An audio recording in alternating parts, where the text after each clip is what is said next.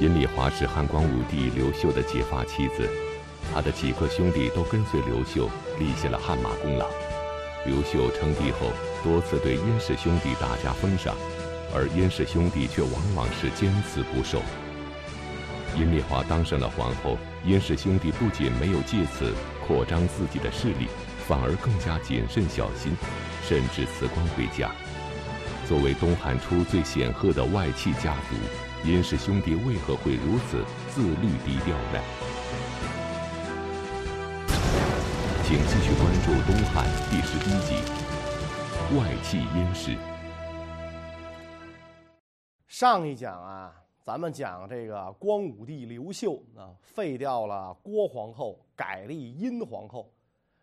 殷皇后这么多年隐忍啊，一直在郭位居郭皇后之下，这么多年的隐忍，按说终于有朝一日翻上来了。那么这殷家是不是应该大展一番拳脚啊，在这个这个朝廷上呼风唤雨呢？这个中国历史上很多王朝啊，都出现过这个外戚专权的情况，汉朝啊，尤其是严重。啊，因为在这个秦汉时期，从这个官职的设置上，它就是家国不分。九卿里边既有为皇上宫廷服务的，又有为国家服务的，所以那个时候的外戚的这势力啊更大。你比如说汉朝，咱们前面讲西汉啊，刘邦死后吕氏专权，武帝死后霍氏专权，到了西汉末年就更严重了。是吧？像汉元帝的外戚王氏，历经数朝不倒啊！甭管是成帝的时候、哀帝平帝的时候，做最后，太皇太后王政君的侄儿王莽，干脆夺了刘家天下，自己当上了皇帝。这些这个专权，这个要比起后边我们要讲的东汉的外戚专权，还算是轻的。那东汉的这个外戚专权啊，在中国这个。王朝史上是出了名的厉害，但是在东汉初年，情况可不是这样的。特别是光武帝刘秀的时候，虽然皇后阴丽华非常得宠，殷家人呢也因此显贵，但是殷家人的表现跟后世外戚截然不同，非常非常的谦逊啊。殷家的这个祖上啊，咱们上一集讲过了。春秋时期的名相管仲啊，后来呢世居南阳新野啊。到了殷丽华这一代呢，殷家是当地有了名的豪强大户啊。殷丽华有一个哥哥叫殷实，跟那个刘秀一样，年轻的时候呢也是到长安啊念书。当时这个著名的家族把自己的子孙送到长安求学，就跟现在的二代们啊到这个国外镀金是一个道理。殷实虽然人在长安，但是呢非常关注天下大事和自己家乡的情况。到了这个新莽帝皇三年，也就是公元二十二年的冬天，刘秀的大哥刘演认为起兵时机成熟。竖起反莽大旗，同时呢，派自己的妹夫邓晨在新野地方联系当地豪强地主，啊，因为这造反是个高危职业，你那个蜘蛛人还危险啊，所以人越多越好。邓家也是当地的这个豪强地主，按照这个门当户对的这个原则，是吧？交友是有圈子的，所以他们家跟殷家呀有亲戚关系，所以邓晨呢。就去联系这个殷家的子弟，殷实当时虽然还在京师长安求学，但是看到现在天下兵荒马乱、乱糟糟，担心家人的生命和田产的安全，着急的很。一听这个刘演、邓晨邀自己共同起兵造反，啊，这哥们儿立刻就扔掉书简，放弃了学业，毕业证也不要了，急匆匆的回家。啊，投身革命，带着这个殷家的子弟宗族宾客上千人，跟这个邓晨一起啊，就响应这个刘演的起义。殷实，你别看也是书生，那个时候的书生啊，都是允文允武。按照这个南宋著名爱国诗人陆游的话讲，就是上马击狂胡，下马草军书，不像后来手无缚鸡之力，手不能提篮，肩不能担担，走两步就喘，不是那种书生。所以殷实跟着起兵之后，打仗很勇敢，立下了不少战功。建武元年，刘秀称帝之后，派人到南阳接自己的结发妻子殷丽华，并且呢征召了还在南阳的殷实啊，所以殷实就跟妹妹呢一起到了洛阳，做了这个这个刘秀的骑都尉啊。殷丽华到了洛阳之后，咱们前面讲啊，刘秀是想让她当皇后的啊，因为这是自己的爱妻，而且结发在先。但是殷丽华。为人好，那宽厚仁慈，就以这个郭圣通郭夫人有子为由推脱了啊。因为这个呃，刘秀当时手下河北豪强多，那这些人都支持郭夫人，所以这个殷丽华为了夫君的事业，自己委屈一下，没什么了大不了的。殷丽华主动让出了皇后的宝座，避免了后宫的纷争。刘秀因此对殷丽华不仅更加宠爱，而且非常敬佩。为了对殷家有所补偿，刘秀对殷丽华的哥哥殷实加官封爵。在这种情况下，殷实会不会觉得受之无愧呢？殷实加入刘秀政权之后，又是屡立战功，所以这个刘秀啊，后来大封功臣，殷实当然是封侯了。但是在这个汉朝，侯是分等级的啊，因为那个时候的这个侯爵呀，分三个等级啊，一等是县侯，采邑是一个或几个县；二等呢是乡侯啊，采邑是一个乡。你比如诸葛亮，后来这个刘备这个是重建汉政权，封诸葛亮为武乡侯啊。诸葛亮在侯爵里是二等，不是一等侯。第三等就是亭侯啊，采邑那就是一个或者几个村儿。你比如《三国演义》里边，关二爷就是亭侯，是吧？汉寿亭侯，亭侯实际上是侯爵这个这个级别里边最低的啊。还有那个刘备去三顾茅庐的时候，跟这个诸葛亮这个这个童子是吧？就去去报告你家先生啊，左将军宜城亭侯领豫州牧，刘备来见他的这个这个这级别就是亭侯啊，宜城亭侯是吧？然后那童子说：“我记不住这么这么一长串。”说那你就去是说刘备来见吧，是吧？哎，这这不完了吗？你叫刘备不就完了吗？弄一大串是吧？左将军宜城亭侯领豫州牧，这一大串是吧？这个实际上就是说这个呃亭侯级别不高，那么县侯未比三公，那这个乡侯亭侯呢就跟九卿啊差不多了。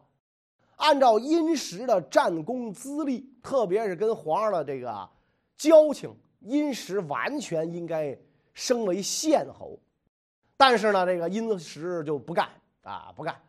后来这个光武帝要给他增加采邑，殷实也主动推脱，说天下初定，将帅有功者众，臣托属掖庭，仍加爵邑，不可以视天下。那天下刚刚平定，立了功的人很多，你要是给我这个靠着裙带关系的人加赏。这恐怕大家有意见，是吧？所以殷实很很谦虚啊，他当这个侯爵当之无愧，做县侯当之无愧，是吧？因为他是屡立战功，战功赫赫，赏功他应该当侯。但是他说我不行啊，我就是靠裙带关系上来的，不就因为我妹妹是你媳妇儿，我是你舅子吗？你千万别给我加这个这个爵，你加了爵，大家回头恨我。所以殷实这一番表态，天下人是心悦诚服。殷实跟王莽不一样，王莽那是装，他是发自内心的。那你想，光武帝对这么个大舅子，那简直就喜欢的不得了啊！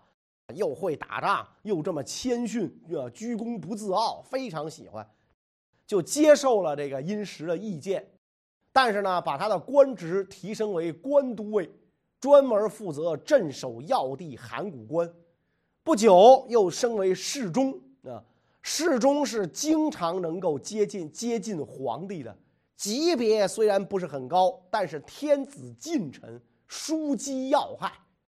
当年主父偃就是因为能够经常见到皇帝，老给汉武帝出主意，所以大家才怕他。但是殷实在这个这个侍中的这个职位上啊，经常是感觉如坐针毡。自己的妹妹是后宫宠妃，自己时常出入宫廷，老老是怕呀，其他大臣有想法，背后议论我咋整？所以这个王莽之祸是毕竟不远啊！别回头，这个我被人家看作是这个王莽这样的人物，怎么办呢？就给皇帝上书请辞，说自己老娘啊想自己了。这个我我必须得回去，回家去去照顾老母啊，照顾老母啊？刘秀一想也是啊，这老丈母娘总得有儿子在在跟前儿，这个孝顺着吧，就批准这个殷实回新野。这一走就到了建武十五年，刘秀才把他升为这个元禄侯。建武十九年，刘秀废郭圣通而立阴丽华为皇后。阴丽华的长子刘庄也就成为了太子，外戚殷家的地位更加显贵。在这种情况下，殷实还能保持他的谦逊礼让吗？当更好的机会降临之时，他还能够把持得住吗？到了建武十九年，殷丽华这个时候已经封皇后了，长子刘庄也成了太子，外戚殷家呀地位更加显贵。这个光武皇帝任命太子刘庄的舅父殷实代理执金吾，这个另外一个舅舅殷兴当卫尉，一起辅导太子啊。这这俩人，执金吾就相当于卫戍区司令，卫尉呢就相当于这个这个司法部长，让这两个舅舅辅导这个太子。殷实咱们讲天性忠厚啊，在朝廷当中虽然。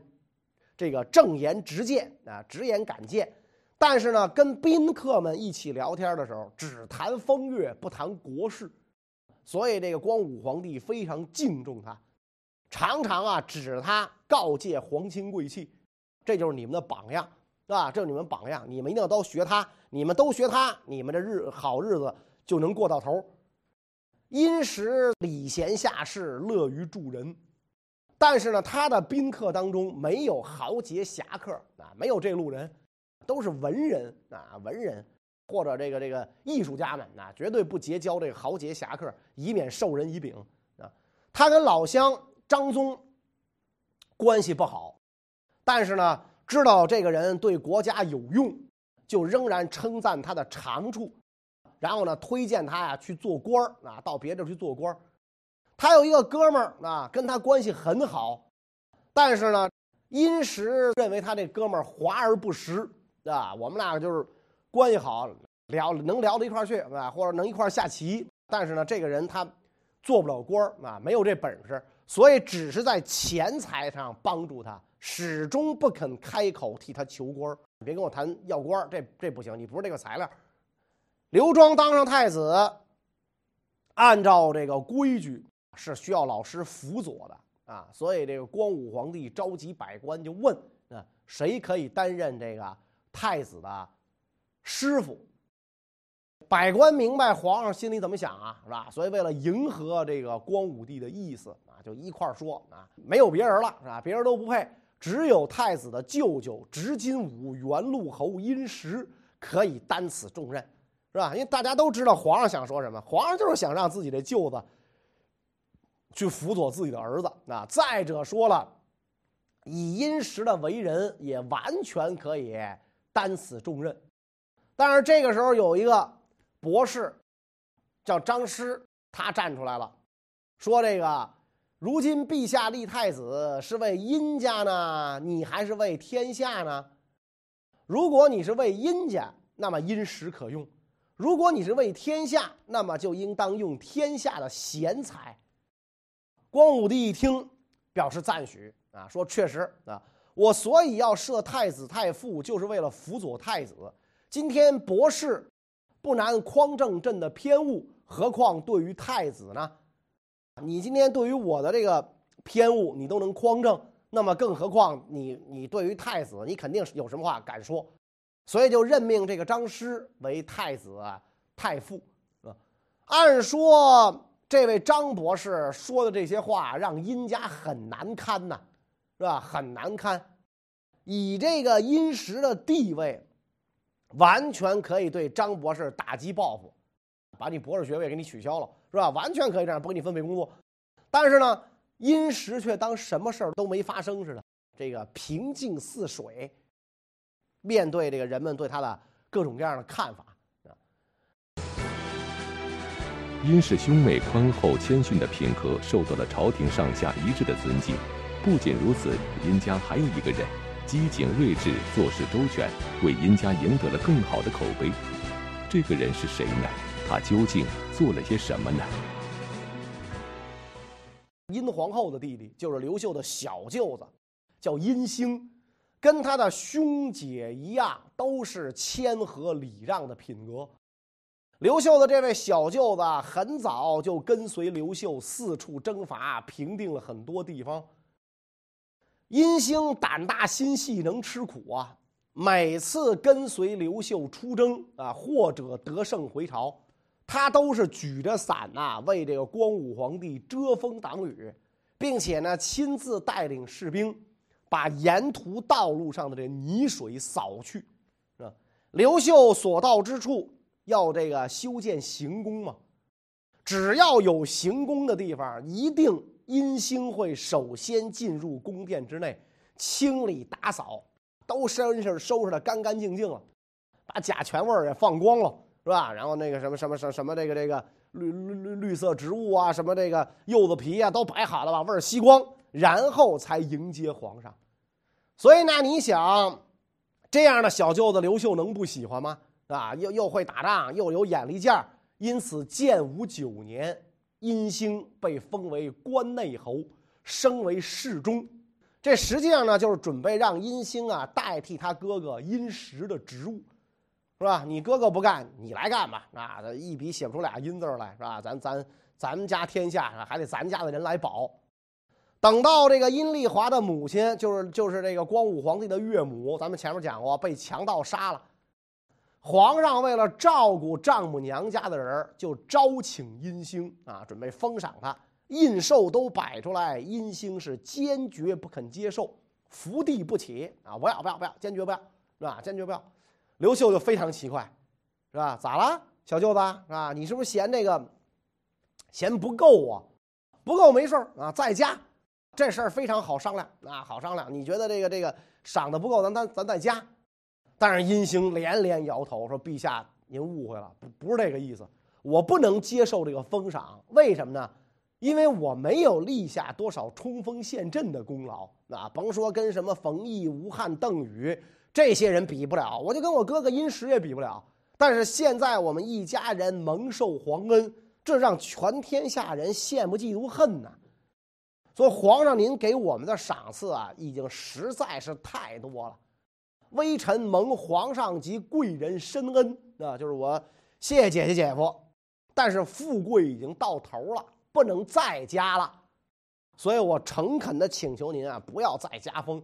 您再加封，我就该遭人恨了，我就成众矢之的了。刘秀听完这句话，非常赞许啊，好舅子。行了，那这那就遂了你的心愿吧，啊，那就不给你再加封了。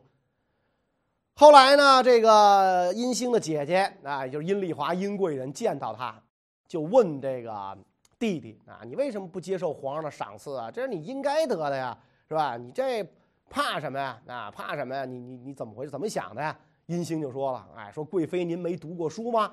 是吧？您难道不知道这个亢龙有悔这个道理吗？人呐。越在高位，就容越容易灾遭到这个灾难啊！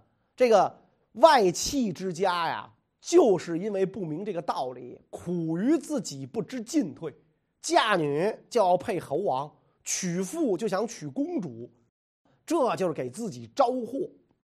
一不留神，一步走错，可就是判若云泥呀！皇上举手让你上天，翻手就能让你入地。所以咱们一定要低调，是吧？我心下是实在不安。富贵总有个头，是吧？人应该知足啊，是吧？你挣钱有多少是个够啊？所以豪奢更是为舆论所反对，咱们千万不要这么干，吸取以前外戚完蛋的教训。殷丽华一听这话，好啊啊！我这弟弟有见识，瞧我的兄弟们啊，瞧我的兄弟们，深有感触。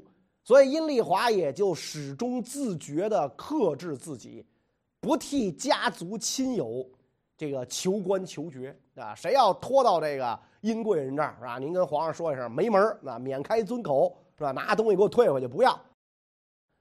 刘庄当上太子的第二年夏天。光武皇帝啊，得了一个很严重的这个头疼病啊，这个偏头疼啊，治了好久啊都不见好啊。有一天呢，突然病情加剧啊。当时殷兴正在担任侍中，这个天子近臣，所以刘秀就召见他啊，想把身后之事托付给这个殷兴。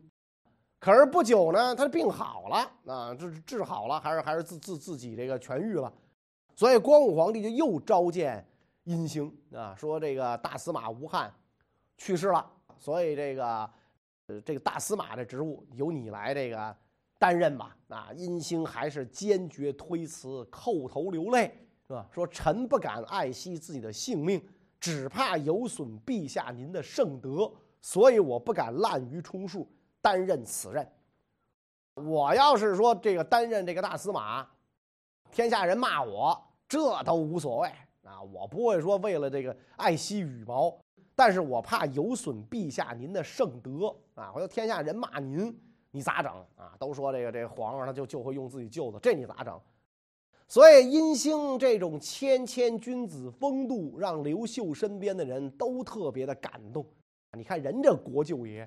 是吧？你看人那种国国舅爷，这个刘秀更是对他言听计从。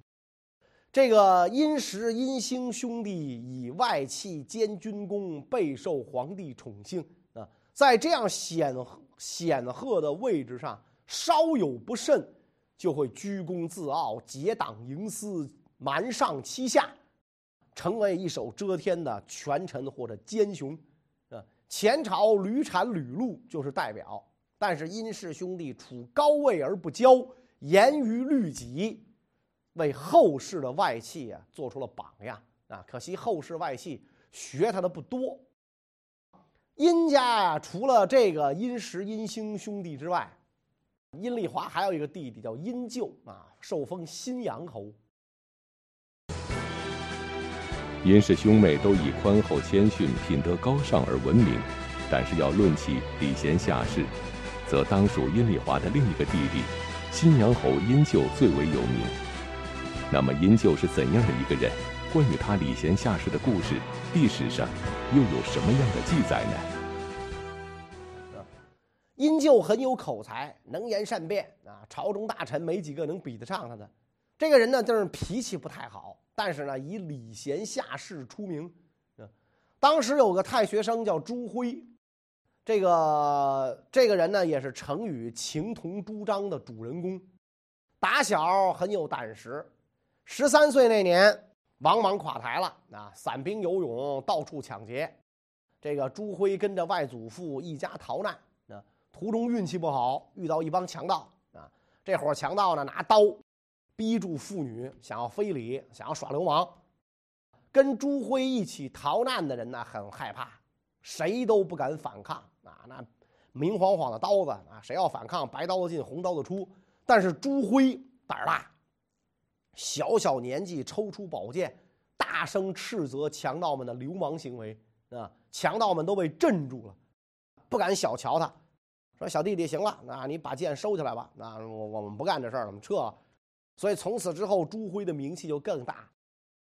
光武帝继位之后，朱辉回家读书。等到这个光武帝驾崩，殷就急于给外甥明帝物色人才，就去拜访朱辉。但是这个时候的朱辉不愿意同权权贵打交道，避而不见。那等于这个殷就碰了个软钉子，可是一点都不在意。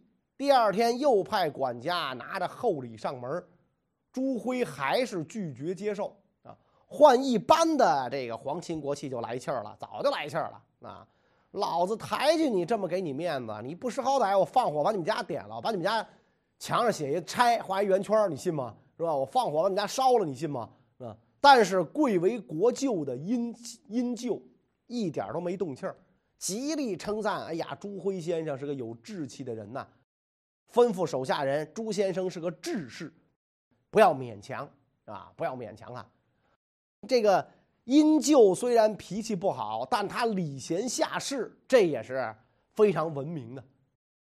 那么咱讲殷家的富贵，除了殷实、殷兴兄弟有军功、有本事能治国之外，在很大一部分程度上，其实也来自于皇后殷丽华受宠于光武帝刘秀，结发妻子这么受宠，这在历史上也少见。但是呢，这个殷丽华她的宽厚。却没有因为啊自己的地位由贵人皇后到太后的变化而变化，啊，阴丽华在当上皇后之后，她的儿子刘庄也就做了皇太子，将来承继大统，就是后来的汉明帝。但是阴丽华却绝没有因此怠慢前任皇后郭圣通和他生的那几个儿子。中山王刘辅是郭圣通生的小儿子啊，所以这郭圣通后来的封号就是中山王太后嘛。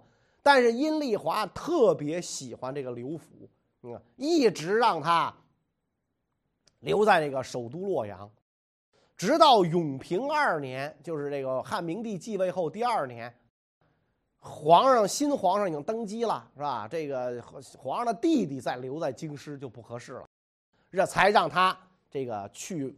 封国就藩，然后呢，这个还赏赐给他很多这个护卫，对他的这个关爱程度啊，也超过了其他亲王。按照汉朝的制度，亲王是不能进京的，你要想进京，一定要事先请示。但是这个阴丽华特许刘府可以随时前来京师。原来的皇太子。郭皇后生的皇太子东海王刘强死了之后，也就是明帝的大哥死了之后，阴丽华带着明帝亲自出城为他举哀。但是这个对于自己的娘家人啊，阴丽华的要求很严格。那咱们讲不谋取官职，而且呢还让这个脾气比较暴躁的阴舅回老家，免得他的暴脾气在京城出事儿，是吧？按说咱们讲阴舅也是一位贤人吧。还但是让殷舅回老家，而且让自己的弟弟殷兴遣散所有的宾客。其实殷兴我们也讲过，他结交的宾客没坏人，但是全部这个遣散。所以咱们讲啊，这个殷家是东汉初年非常非常好的这个外戚，应该说是给外戚家族做了一个很好的榜样啊。但是呢，呃，林子大了什么鸟都有，这个。在刘秀生命中最后的阶段和他死后，大汉的外戚家人啊，外戚家族中有人有了私心，乃至于想对刘秀之后的皇帝下手。那这个人是谁呀？他们的计划能不能成功呢？关于这个问题呢，我们下一讲再讲。谢谢大家。